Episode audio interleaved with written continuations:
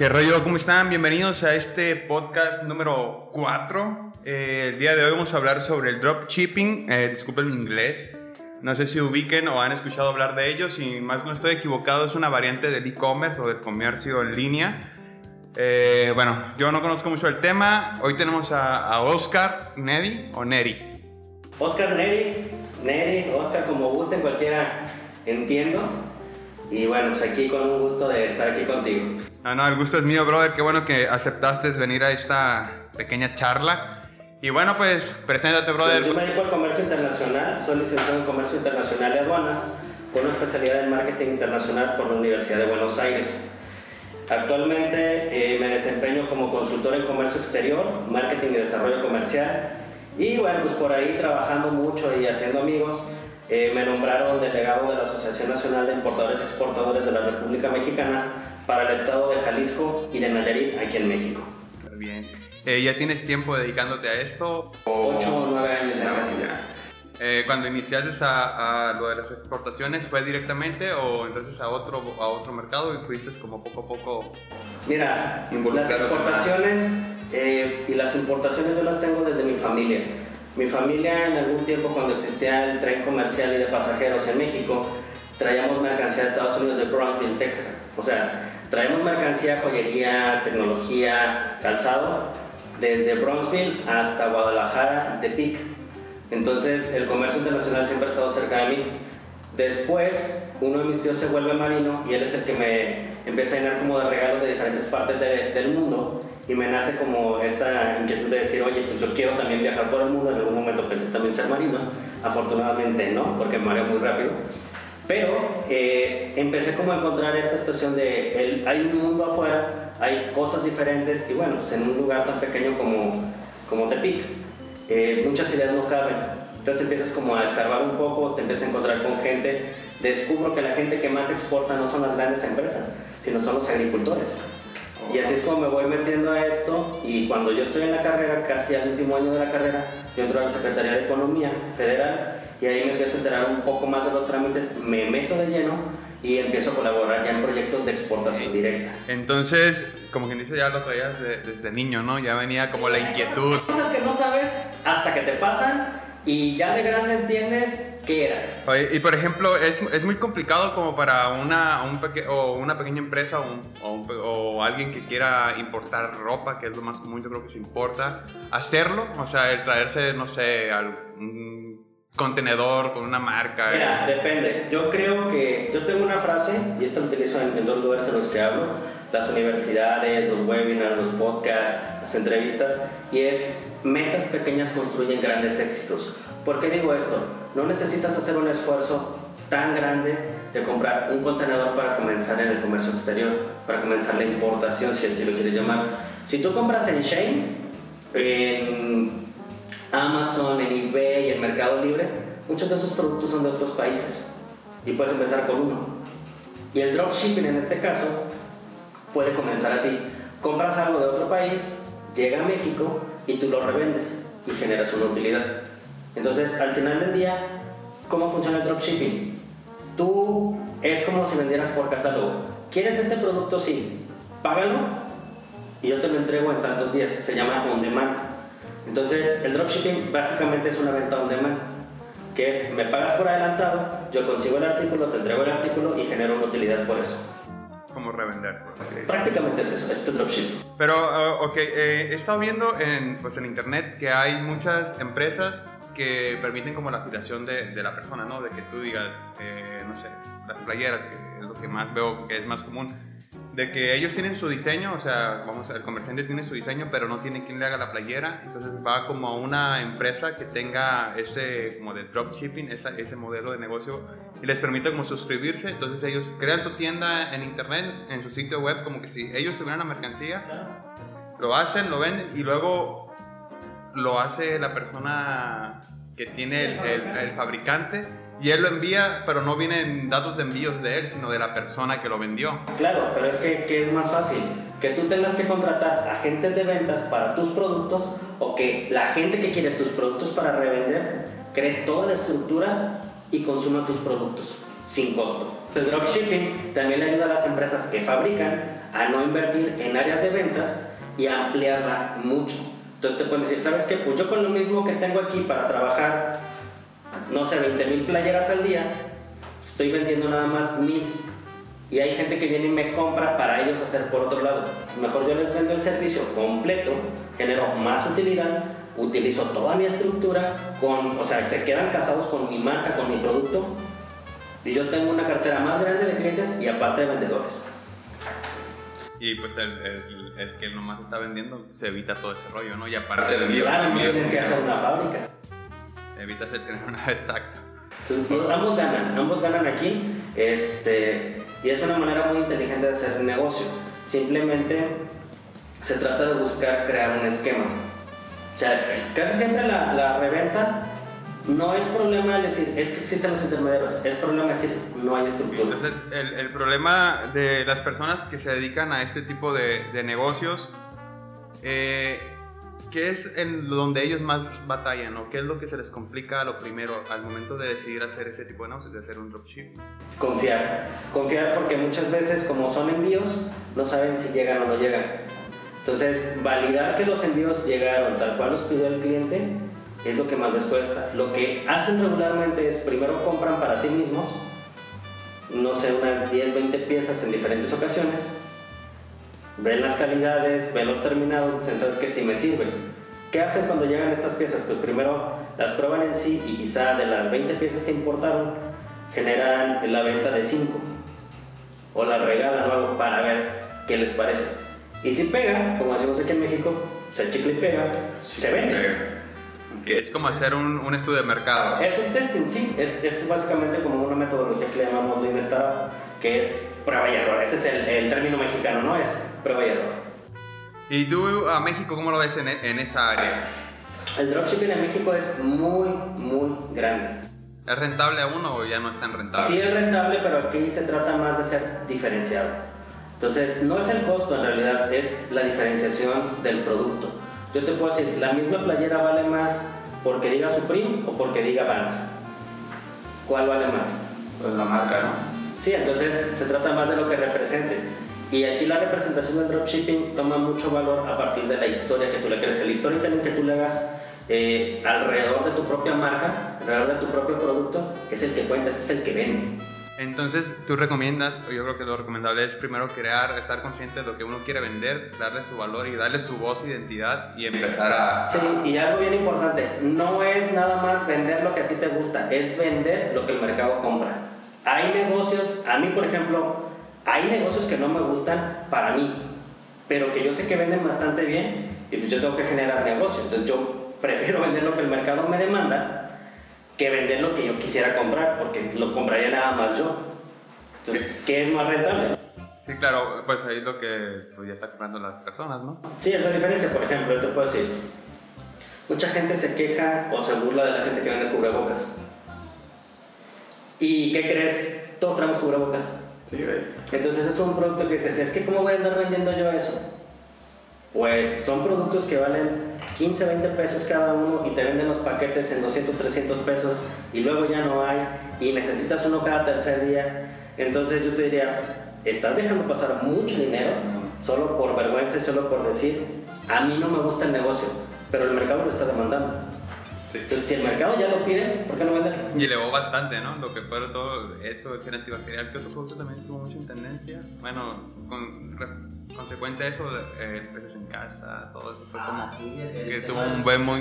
Está carísimo ahorita, está muy elevado, es un sector muy grande, los healthy snacks, este, los tapetes, los sanitizantes, los humidificadores, eh, ¿qué otra cosa? Los juegos para los niños, ¿no? También vi que eh, estuve... Sí, los videojuegos crecieron mucho, la ropa, la ropa cómoda se vende más que la ropa de pasarela en este momento. O están en casa, quieren estar Exactamente. ¿no? Se venden mucho más los tenis, ya no hay como zapatos tan formales ahorita a la venta. Entonces, sería un, o sea, para algún, algún principiante, ¿sería buena idea que intentara vender algunos de los productos que están en tendencia ahorita? ¿O piensas que ya están muy sí. saturados? No, yo creo que, o sea, todo está tan saturado como tú lo quieras ver si quieres competir por precio. Yo te puedo decir, el mercado de los, de los sneakers, de los tenis, Yo jamás hubiera imaginado que unos tenis de la colección de Goku costaran 30 mil pesos. O sea, y son los tenis para tener guardados en una caja, no los vas a usar. Sí, son de colección. Exactamente, este es, bueno, ¿qué sentido tendría comprar unos tenis si no los puedes usar pero los vas a tener ahí? ¿Y por qué tiene un valor de 30 mil pesos? Ese mercado que está pidiendo. Tú puedes comprarlos, puede ser otra persona que los compró muy baratos y los usa todos los días y no le dio importancia. ¿Cuál es la diferencia con el mismo producto en diferente mercado? Es cliente ideal, ¿no? Sí, es a dónde te enfocas, entonces es la diferenciación del mercado. Sí, de hecho yo creo que ese es un, un problema que se sufre mucho ahorita con los emprendedores porque siento que muchos de se van sin estudiar antes a quién le van a vender. Entonces yo creo que es muy importante, o sea, antes de vender algo o de vender ya sea un producto o un servicio, buscar a quién se lo vas a vender, estudiar tu comunidad o tu nicho y después como... Sí, yo creo que la audiencia es importante porque mira, se trata más de entender cómo vive la audiencia. ¿A qué me refiero? ¿Qué tipo de personas son? ¿Cuál es la edad? ¿A qué se dedican? ¿Cuáles son sus gustos, sus intereses, sus hobbies? Lo que, lo que no les gusta también. Eh, ¿Con qué se identifican? ¿Con qué no se identifican? Es como conocer a una persona que te gusta. ¿Sí? O sea, preguntas todo para saber de qué manera tener los detalles y la atención a esa persona. Es igual en los negocios, necesitas saber cómo le vas a vender, pero lejos de solo venderles, ¿qué le vas a solucionar? Claro. ¿Sí? La técnica más efectiva para vender es ayudar a una buena compra. Entonces, no vendas, ayuda a que compren bien. aporta, como aportar valor, ¿no? Sí, el valor va más allá de solo te vendí o el dinero. Es te lo solucioné, te gusta y aparte sigues consumiéndolo. Ese es un cliente de verdad, no es un cliente que va a comprar en este momento y ya se va. Eso no son clientes, no son ventas Entonces, hablamos, sí, hablamos de, conceptos un tanto distintos, pero que siguen funcionando en este momento eh, con pautas muy pequeñas, como, no sé, si yo te vendo un encendedor eléctrico, yo te puedo decir, pues, ¿cuáles son las ventajas de un encendedor eléctrico para ti? O sea, yo fumo, tú fumas, ok ¿Cuál es el? Ah, ¿sabes qué? No compro un, encendedor del Oxxo porque vale 20 pesos, pero compro un eléctrico que vale 250 pesos y es porque una no tiene gas natural, entonces lo puedo meter a cualquier aeropuerto porque no tiene la bronca del gas. Dos, es eléctrico. Y tres, ¿qué pasaría si yo digo que también se activa solo con tu huella digital? No te lo van a robar. The most stolen thing in the world, ¿no? Sí, sería súper mamón. Y aparte que lo vas a cuidar, no es como el encendedor del Oxxo de que lo dejes donde quiera. Claro, porque te costó 250 pesos. Pero ¿qué pasaría si ese mismo encendedor de 250 pesos de huella digital se lo vendes a una mamá? ¿Cuál es el valor de una mamá? De entrada, los niños no lo pueden utilizar porque es por huella. Dos, no corren peligro porque no se van a quemar. Tres, únicamente va a utilizar cosas o sea, va a utilizar una corriente eléctrica que no se activa con cualquier otra llama. Entonces, el valor de esos 250 pesos es más factible que yo lo venda con las mamás que con los fumadores. Claro. Es, es, dependiendo, ¿no? En la segmentación y el tipo de, de, publicidad para la oferta que vas a hacer. Pues si quieres enfocar para vender. Es la historia. A veces puedes no tener publicidad, pero son la historia de, de, boca en boca, funciona. Y es el mismo producto con el mismo valor. Simplemente el enfoque del producto crea un mercado nuevo. Entonces, por ejemplo, sí es muy importante, eh, es que es como los teléfonos, güey. Tú ves, tú ves una publicidad, muchas veces tú como nadie puedes estar viendo una, el mismo teléfono con una publicidad diferente a la que la está viendo una señora de 35 años, pero ese mismo artículo, pero las personas piensan diferente, entonces tú le vas a solucionar el problema a la persona de una manera diferente. Sí, el enfoque que le des a esa... Mm, a ese mensaje para llegar a ese público es el que te da la, la, forma de llegar al mercado, ¿no? Yo te puedo decir, o sea, yo creo que, que, traemos teléfonos de la misma marca, pero la línea que yo traigo es la gama más alta, eres la gama previa. ¿Por qué yo tuve que comprar la gama más alta y tú la previa? No es un tema de dinero, para mí fue un tema fiscal. Entonces, yo por ejemplo, yo lo compré, es más caro, pero yo deduzco impuestos. Tú quizás no deduces ese artículo de impuestos y le diste todas las bondades al teléfono yo le vi las bondades de la deducción, ¿sí? Para mí el teléfono no funciona igual. Hace lo mismo que un teléfono de una gama muchísimo más baja y lo utilizo exactamente para lo mismo. Entonces, ¿por qué traer un teléfono de una gama más alta cuando hace lo mismo que uno más baja? Ah, pues para mí el beneficio es que si yo gasto más en tributaciones, a mí me devuelven más. Entonces, para mí se vuelve una inversión. ya no es una compra, es una inversión. Inversión. ¿Sí? Y todo ese tipo de cosas lo vas aprendiendo en el camino, ¿verdad? Sí, claro, o sea, nadie, cuando llegas primero es como, no, pues yo no quiero pagar impuestos, ¿no? Empresario, no, no quieres pagar impuestos y contador, bueno, es el que hace que no pague, ¿no? Después entiendes que el contador es, es quien te ayuda a saber invertir. Así es. Entonces, en esas inversiones, yo puedo decir, este, a los que nos escuchan solamente aquí de México, la Secretaría de Hacienda es mi mejor amigo porque te obliga a vivir bien. Tienes que comer bien, vestir bien, comprar bien, viajar bien, porque todo es deducible. Eso es muy cierto y de hecho, cuando antes de que yo hiciera registrarme en Hacienda y dar los pagos reales y todo ese, todo ese cotorreo, muchos de mis amigos que tienen negocios similares o otro tipo de, de negocios pequeños me decían, no, güey, que yo tengo un contador que te va a hacer que no pague, que yo tengo... Pero, o sea, la lectura y la opinión de otras personas más adultas con negocios más grandes, o sea, oye, es diferente, ¿no? O sea, Sí, pero también es, es una situación de dropshipping. Tú compras, tú transfieres el, el IVA y te lo cobra alguien más, ¿no? ¿Sí? Entonces, ese es un dropshipping también que hace el gobierno. El dropshipping está en todos lados, en este sentido. No tiene que ser completamente comercio exterior, ¿no? Pero sí es entendible que vas mutando en el camino, o bueno, no mutando, te vas transformando en el camino según las necesidades y el medio. Para mí, el, el consejo de los emprendedores es estudien el medio, analicen la tendencia y den el siguiente paso. Parece, a lo mejor en un momento tonto puede ser el de, ah, es que yo creí que esto no iba a pasar. Pues, ¿qué pierdes con intentarlo? así es. A lo mejor no es tu momento, pero el que tú ya hayas desarrollado una idea en el momento que todavía no sucede y adelante sucede, tú ya traes un modelo probado de cómo es un negocio. Entonces tú ya te puedes instalar en la tendencia y ganar la tendencia. Exactamente.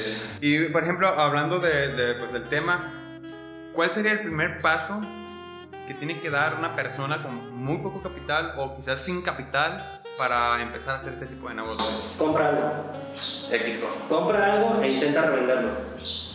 Sería como el primer paso. Sí, o sea, si tú dices, compro chicles y vendo chicles, está bien, o sea, fácil, compra una caja de chicles, intenta venderlos, hazle una historia alrededor, ve qué tipo de personas te compran y haz un test. O sea, es, yo te puedo decir, muchos de mis alumnos en las universidades, cuando doy clases, es de, le voy a vender a los más ricos porque ellos pueden pagar todo. Los ricos no compran nada de los artículos que ellos venden, pero se dan cuenta que la clase media y la clase baja compran enormes volúmenes de lo que ellos venden.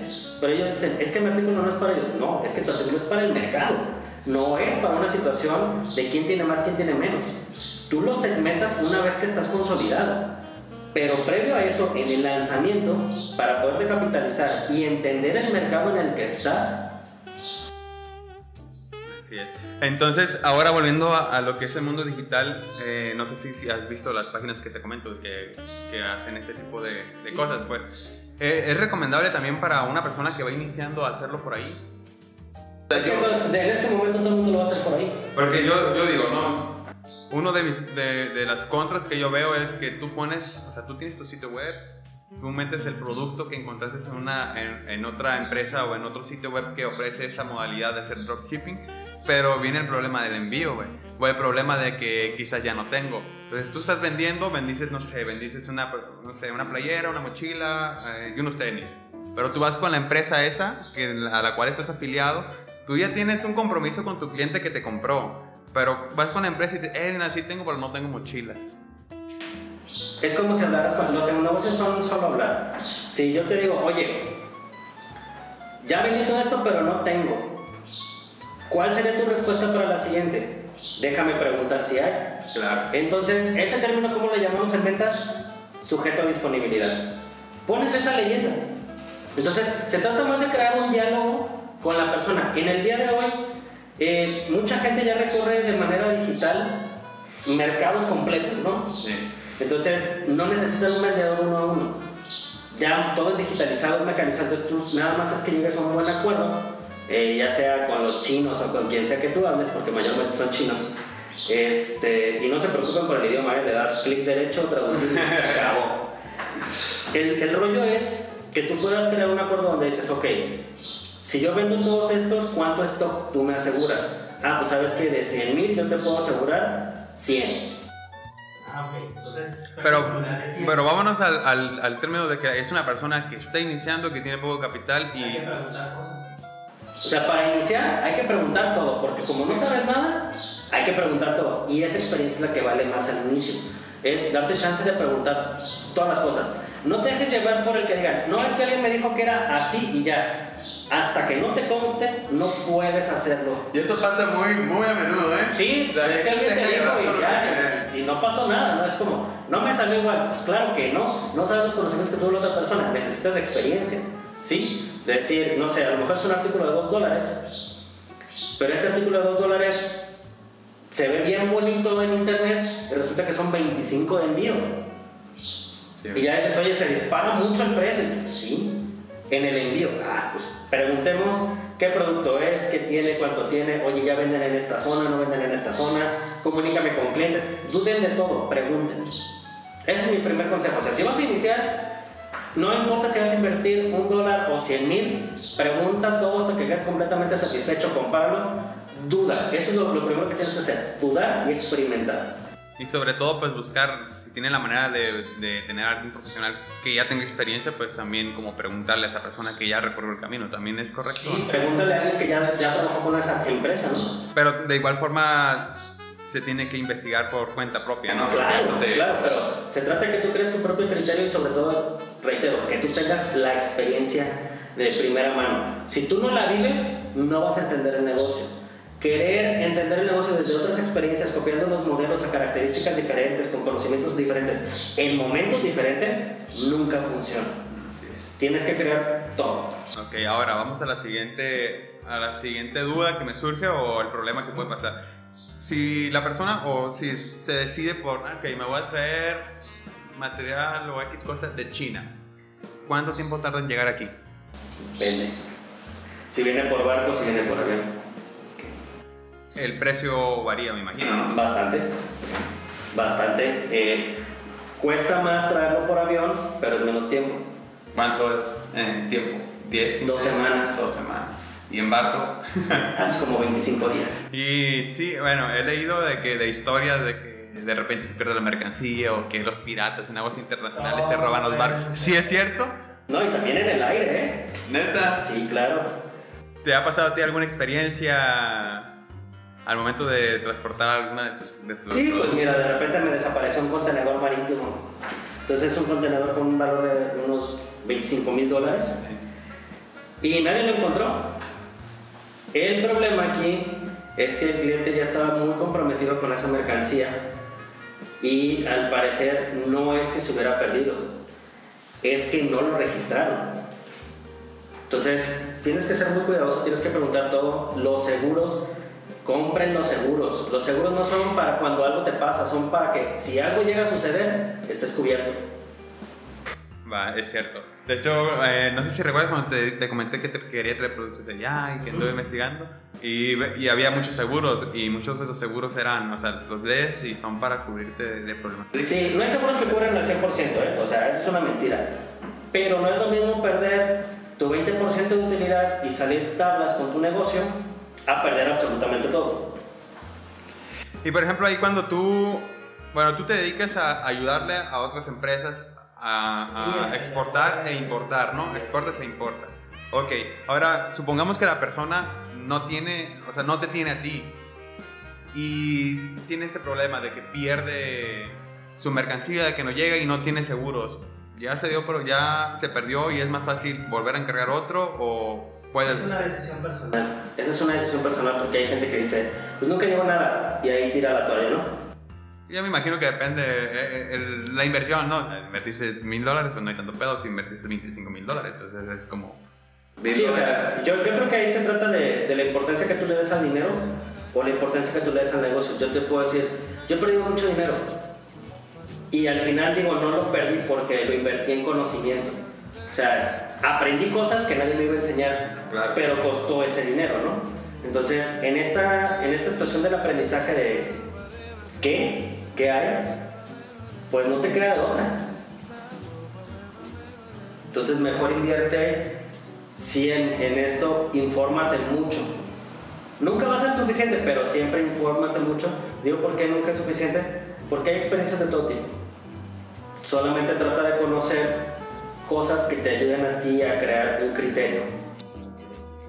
Y entonces, brother, eh, para la importación es más difícil, o sea, alguien que de aquí tenga producto y quiere importarlo, no sé, a Estados Unidos o a otro país latinoamericano, es, Exportar. exportar, perdón, es difícil. Exportarlo obedece a dos razones. Exportarlo es cumplir con las reglas de salida del país de origen, que es México en este caso, y cumplir con las reglas de entrada del país al que va. Entonces tiene que cumplir las dos leyes. Y el producto, cualquier producto se puede exportar. No todos, hay una reglamentación eh, federal que sí dice qué tipo de productos no se pueden meter a, a México y otras que no se pueden sacar de México también. ¿Como cuáles? El mercurio. Ok. Pero ya de otros productos, Pues mira, puedes mandar, yo he mandado cosas así como que parecen hasta de regalos, ¿no? Este, que parece como, ah, ¿sabes qué? Una bolsa de café. Mandas una bolsa de café, lleva por ahí una etiqueta especial que tú le pones los datos en inglés y que dices que pues, es un regalo, el, el free sample. Y ya, o sea, son cosas como muy chiquitas que no son tan difíciles, que no son costosas y que puedes empezar un negocio internacional con muy poquito. al momento de invertir en redes sociales, en publicidad, ¿cuánto es lo que tú le, le, le sugieres a la persona? O sea, me imagino que todo es dependiendo del valor del artículo, ¿no? No, no es en función del valor del artículo, en realidad es en función del, del, valor que tú le vas a asignar a la audiencia. Un paquete de dos playeras, ¿sabes qué? Es un paquete de pareja.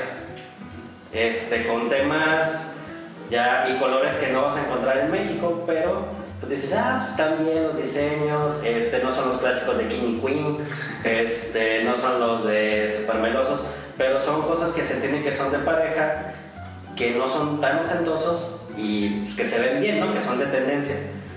Ahora bien, estudia tu competencia. ¿Quién más puede vender lo mismo? Investiga páginas, mismo Facebook si quieres, mismo Instagram, incluso TikTok, lo puedes ver, ya, ya muchas marcas se mudaron a TikTok. Eh, ¿Qué hay? ¿Qué tienen? ¿no? ¿Cuánto cuesta? ¿Tu referencia de mercado? No, pues vale tanto, ok. Y se está vendiendo mucho, pues, se venden, no sé, mil artículos en dos meses.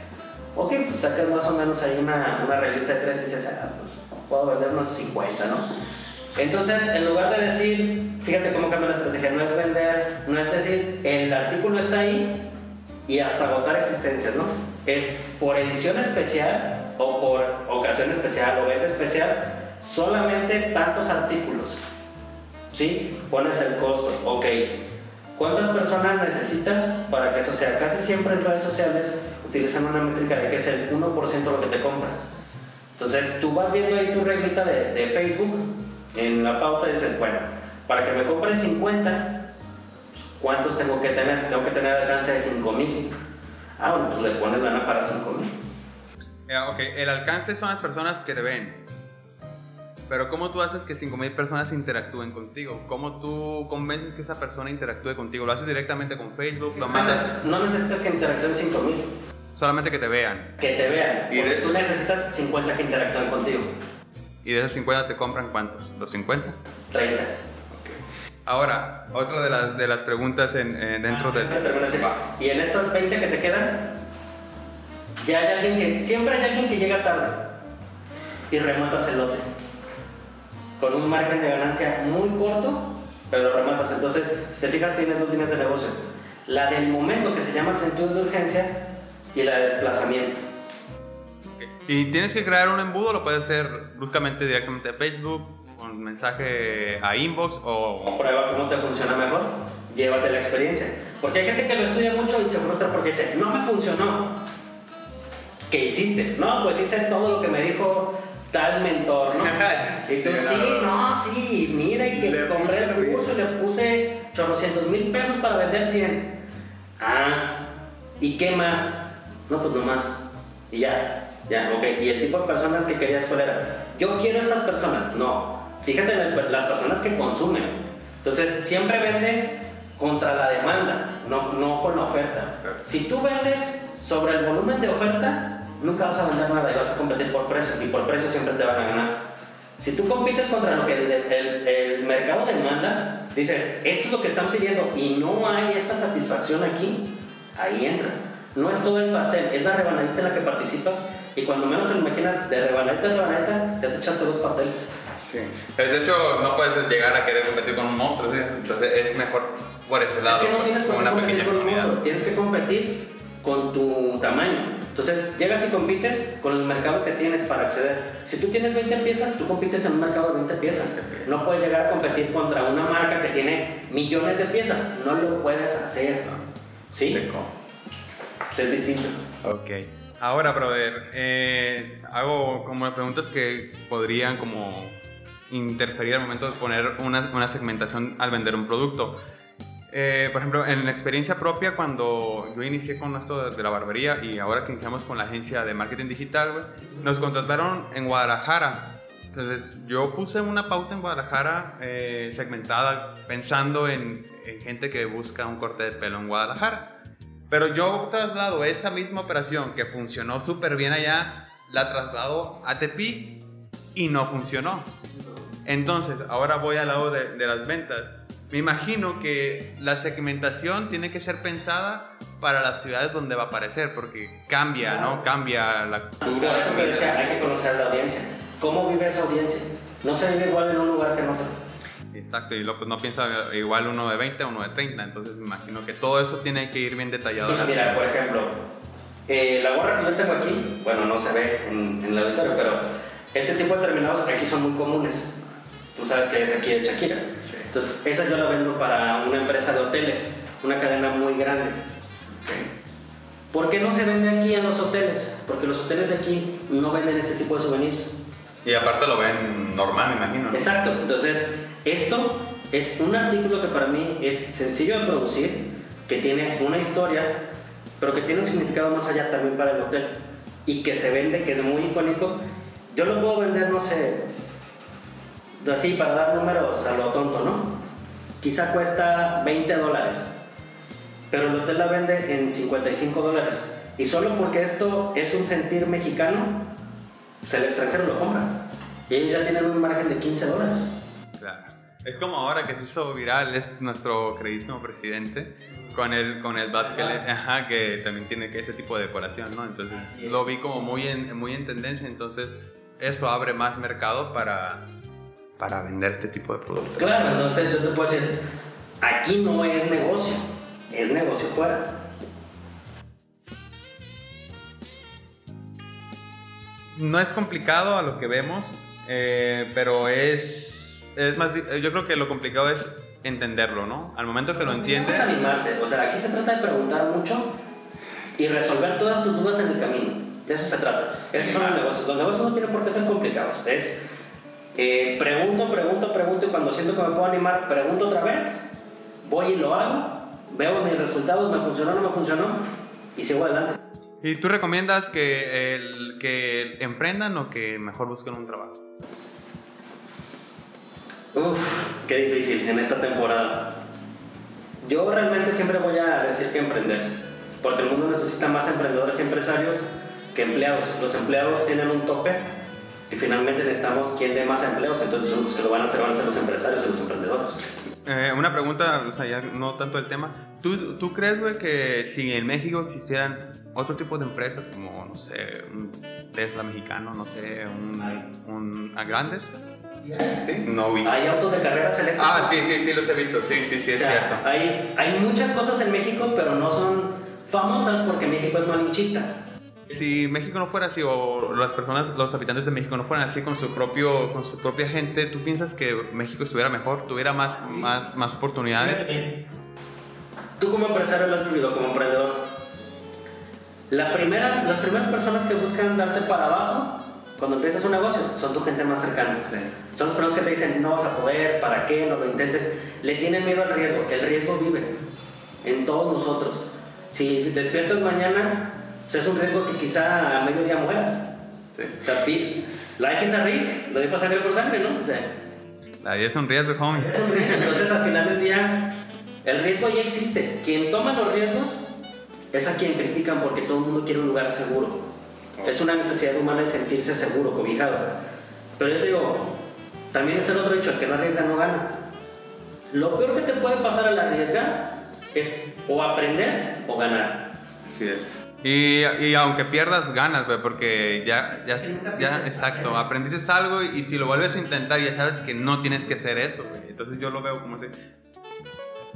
Eh, la otra vez hablaba con un amigo en, otro capítulo anterior, discutía el tema y me decía que, que México nunca va a poder progresar. Y yo le decía, sí, güey, si realmente si existieran más personas, güey, o sea, como nosotros o como las personas que están haciendo cosas distintas y empezaran a, como a dar más cultura o a dar más educación sobre este pedo, güey, yo creo que sí puede cambiar, güey, porque estamos en una época de cambio.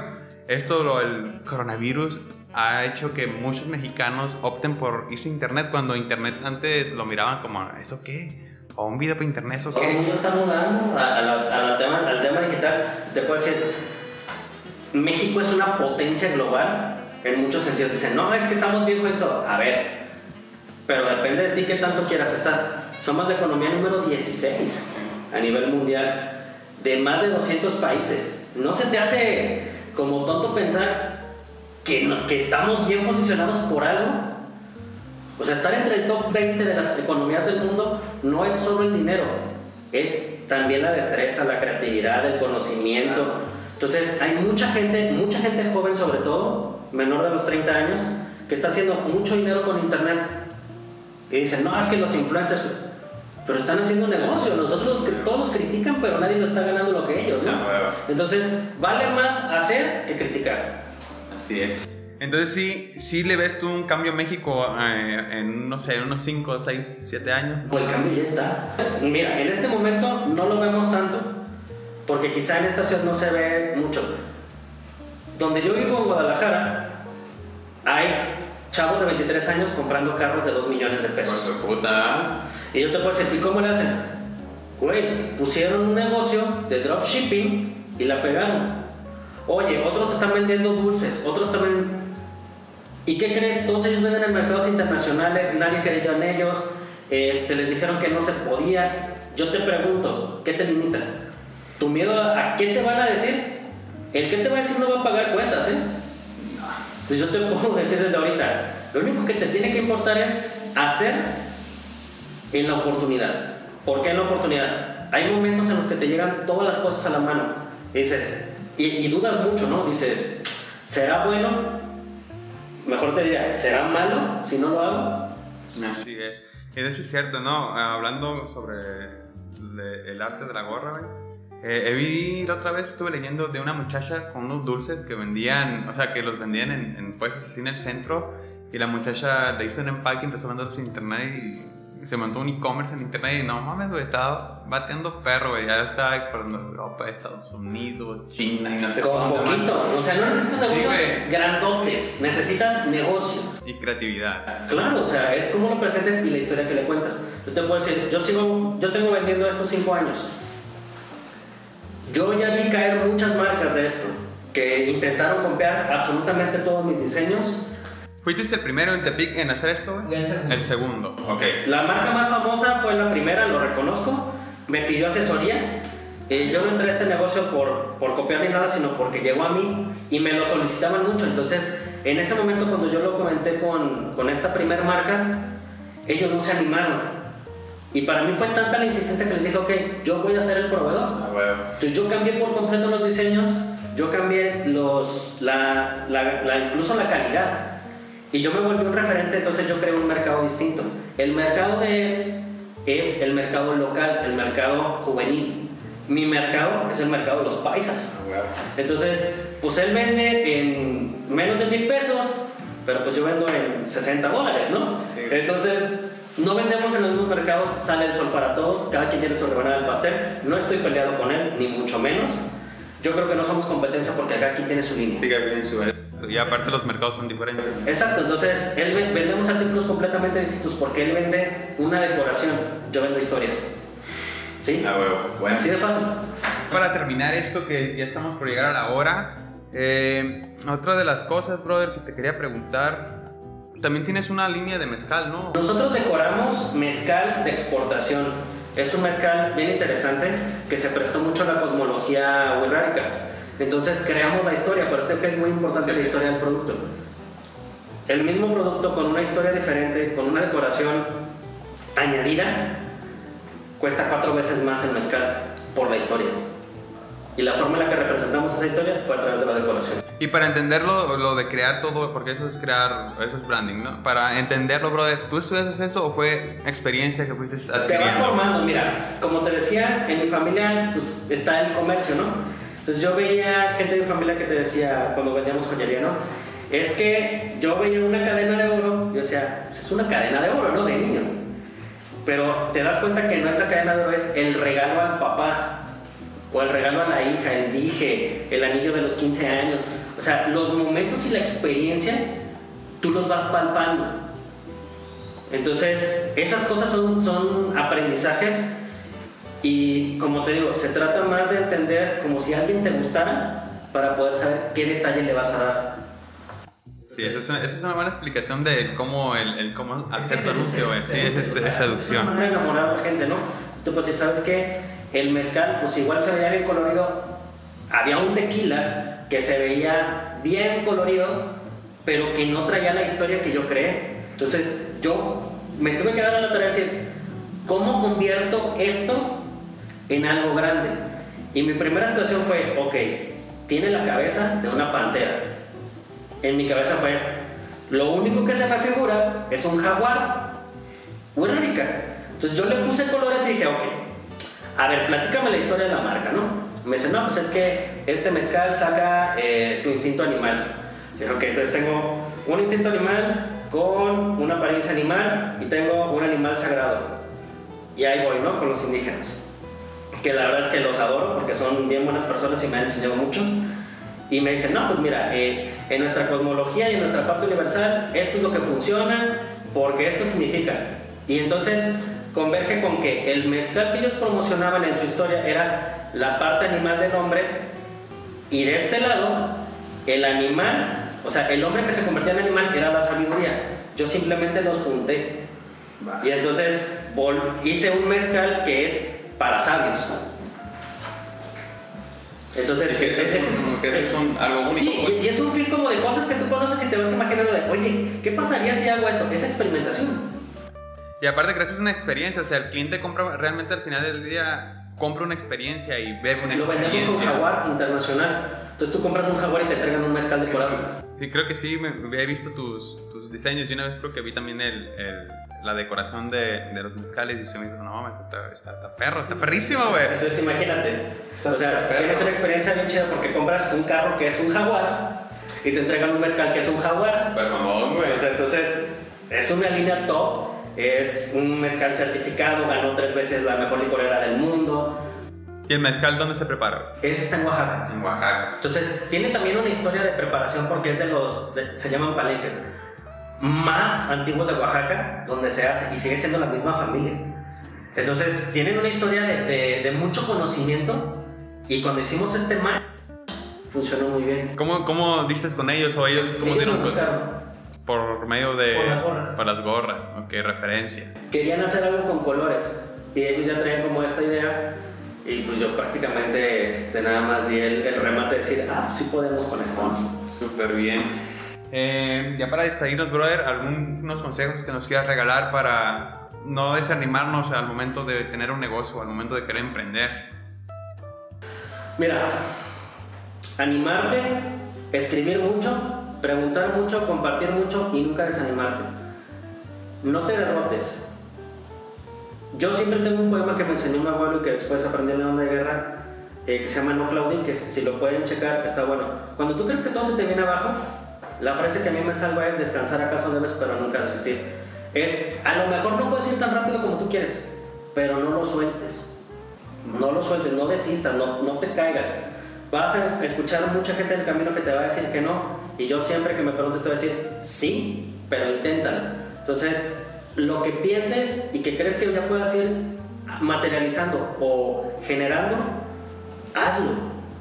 No se trata de que todo te salga bien a la primera, se trata de que aprendas, porque si todo te saliera bien a la primera, en el primer error te caes porque ya no sabes cómo resolverlo. Ser exitoso es una serie de errores de los que aprendes para que en el momento en el que pega no tienes fracasos atrás. ¿Sí? No, ya no tienes, ya tienes cómo resolver todo, porque ya todo lo pasaste. Ok, Ahora, brother, ¿alguna, ¿alguna solución que la puedan aplicar ya mismo? Hablando de, de exportación e importación. Compren algo en internet ya sea incluso en Marketplace de, de Facebook, o pueden comprar algo por Instagram, compren algo en Chain, en Mercado Libre. ¿Recomienda Chain? ¿O recomendarías alguna otra plataforma? recomiendo todas las plataformas porque hay diferentes experiencias, pero te puedo decir, dependiendo de lo que te urja comprar, es la plataforma que vas a encontrar. Mercado Libre es la más usada en México, pero también si tú compras en, en Facebook, en los grupos, estás haciendo una compra digital, pero vas a la verificación física. De hecho, estaba, estaba viendo que Facebook ya habilitó para eh, hacer publicidad solamente exclusiva para lo que es el marketplace y aparte eh, aceptar pagos por ahí. Sí, y también te va a hacer por WhatsApp también e Instagram. Entonces, este nuevo, este nuevo entorno, este environment, va a crear mucho desarrollo comercial porque Facebook está creando una plataforma de e-commerce más amplia. Todo el mundo tiene Facebook y WhatsApp. Entonces ya desde ahí tiene todo el CRM para decir, tengo datos de todos, pero los puedo conectar. Sí, entonces yo te diría, compra aunque sea en Facebook. De decir, ah, pues mira, compré algo aquí, aunque es en la misma ciudad, y voy a ir a verificarlo. Ve los pasos digitales de, de fíjate cuánta gente le comenta, cuánta reacciona, qué está haciendo ese güey o esa persona, cómo lo está contando para que la gente reaccione a eso. Y te va a ayudar a entender el mercado también. Ahora, bro, ya para, ya para irnos, tengo ya para irnos como 15 minutos, ¿sabes? El que muchos se despiden. Sí, eh, bueno, la última pregunta. ¿Tú crees que es necesario, brother, ya para alguien con, o sea, que ya está vendiendo, que ya está operando eh, la educación, la lectura, el, promover la creatividad del cerebro, el educar el cerebro para ese tipo de cosas? Escriban mucho, dibujen mucho. Cuando dices escribir, ¿a qué te refieres? Escribir. Escriban sus ideas lo bueno y lo malo. Ok, ¿alguna aplicación que recomiendes? Ninguna, lápiz y papel. ¿A la antigua? Sí, el cerebro recuerda dos veces más. Entonces, pues, hacer el ejercicio de lápiz y papel te sirve porque todo el mundo dice, no, es que la tecnología. Hay trucos que siguen siendo simples pero muy efectivos, dijera Doctor Strange. Es un conjuro simple pero, pero Entonces, el tema es, cuando tú escribes, tu cerebro tiene dos actividades, que es escribir y leer. Por tanto, el cerebro recuerda porque tiene dos actividades. Entonces, tú puedes escribir muchas cosas en el momento en que te lleguen. Si quieres escribir el teléfono, también es válido. Yo te recomiendo lápiz y papel porque para mí me funciona más. Pero hay gente que le funciona lo digital y también está bien. Sí, yo uso, por ejemplo, la, ah, se llama Google Keep. Es como notas. Entonces, tú puedes apuntar lo que, pues, la idea y tú con, por medio de un hashtag eh, pones de qué, a dónde va. Entonces todo lo que tú hagas o todas las notas que tú hagas, si le pongas ese mismo hashtag, se va a ir a, a esa misma fila. Sí, Entonces ya después de ahí ya la pasas a tu... Yo creo que es más importante la historia que el hashtag, porque el hashtag puede repetirse... No, pero me, refiero que... Yo, yo nada más como, como en la parte conceptual. Okay. ¿sí? El hashtag sirve mucho para localizar, pero yo creo que la idea central, el el mindset de esto es básicamente entender cómo funciona para ti. Hay cosas que te van a hacer clic y cuando te hacen clic, tú sabes que van a pegar. Así es. Sí, o sea, hay cosas que te gustan y te gustan y no sabes por qué, pero te gustan. Es como cuando la chica, ¿no? Esa que, que te llama la atención, que tiene algo. O sea, no está tan chido, pero tiene algo. Y ahí está, ya estás. Me imagino que es algo similar, ¿no? Sí, es, reitero, es una situación como si a ti te gustara.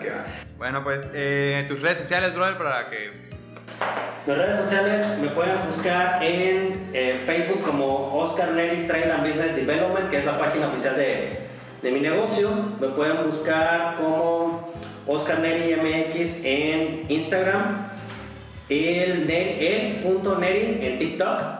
Ah, TikTok. Sí, sí tengo. Súper. Pongan atención porque es la, la, que va a crecer más de aquí a fin de año. Y en LinkedIn como Oscar Neri. Ok. Bueno, eh, ahí tienen las redes sociales. Igual aquí las voy a poner para que le den clic y se vayan directamente por allá. Eh, creo que haces transmisiones casi todos los días, ¿no? He visto que haces. Cada tercer día, dependiendo. Trato de informar como cosas que se ven complejas o que considero que necesitan saber para estar al pendiente y crear acciones. Entonces, por ejemplo, hoy hablamos de la hambruna, de la pandemia, de las estrategias de la integración económica, del intramercado latinoamericano y pues ahora que soy, este, pues digamos que mentor de, de algunos países latinoamericanos, hemos compenetrado en, muchos sentidos, en, en muchos sentidos, perdón, de cómo Latinoamérica se está impulsando a ser la próxima potencia mundial, si es que los latinos queremos. Todo esto está, me imagino que en nosotros. Siempre, en todo momento. Bien, bueno, pues eh, un gusto tenerte por aquí, brother. Espero y sigas teniendo éxitos y espero verte pronto más arriba. Y pues aquí andamos. Mira, ya que estamos más arriba, también vendremos a contarte. Excelente, te esperamos. Ya para ese entonces vamos a tener todo un set. Eso, eso. Muy bien, bueno chicos, espero les haya gustado este, este episodio. Eh, nos vemos en el que sigue y que pasen bonita velada. Y adiós.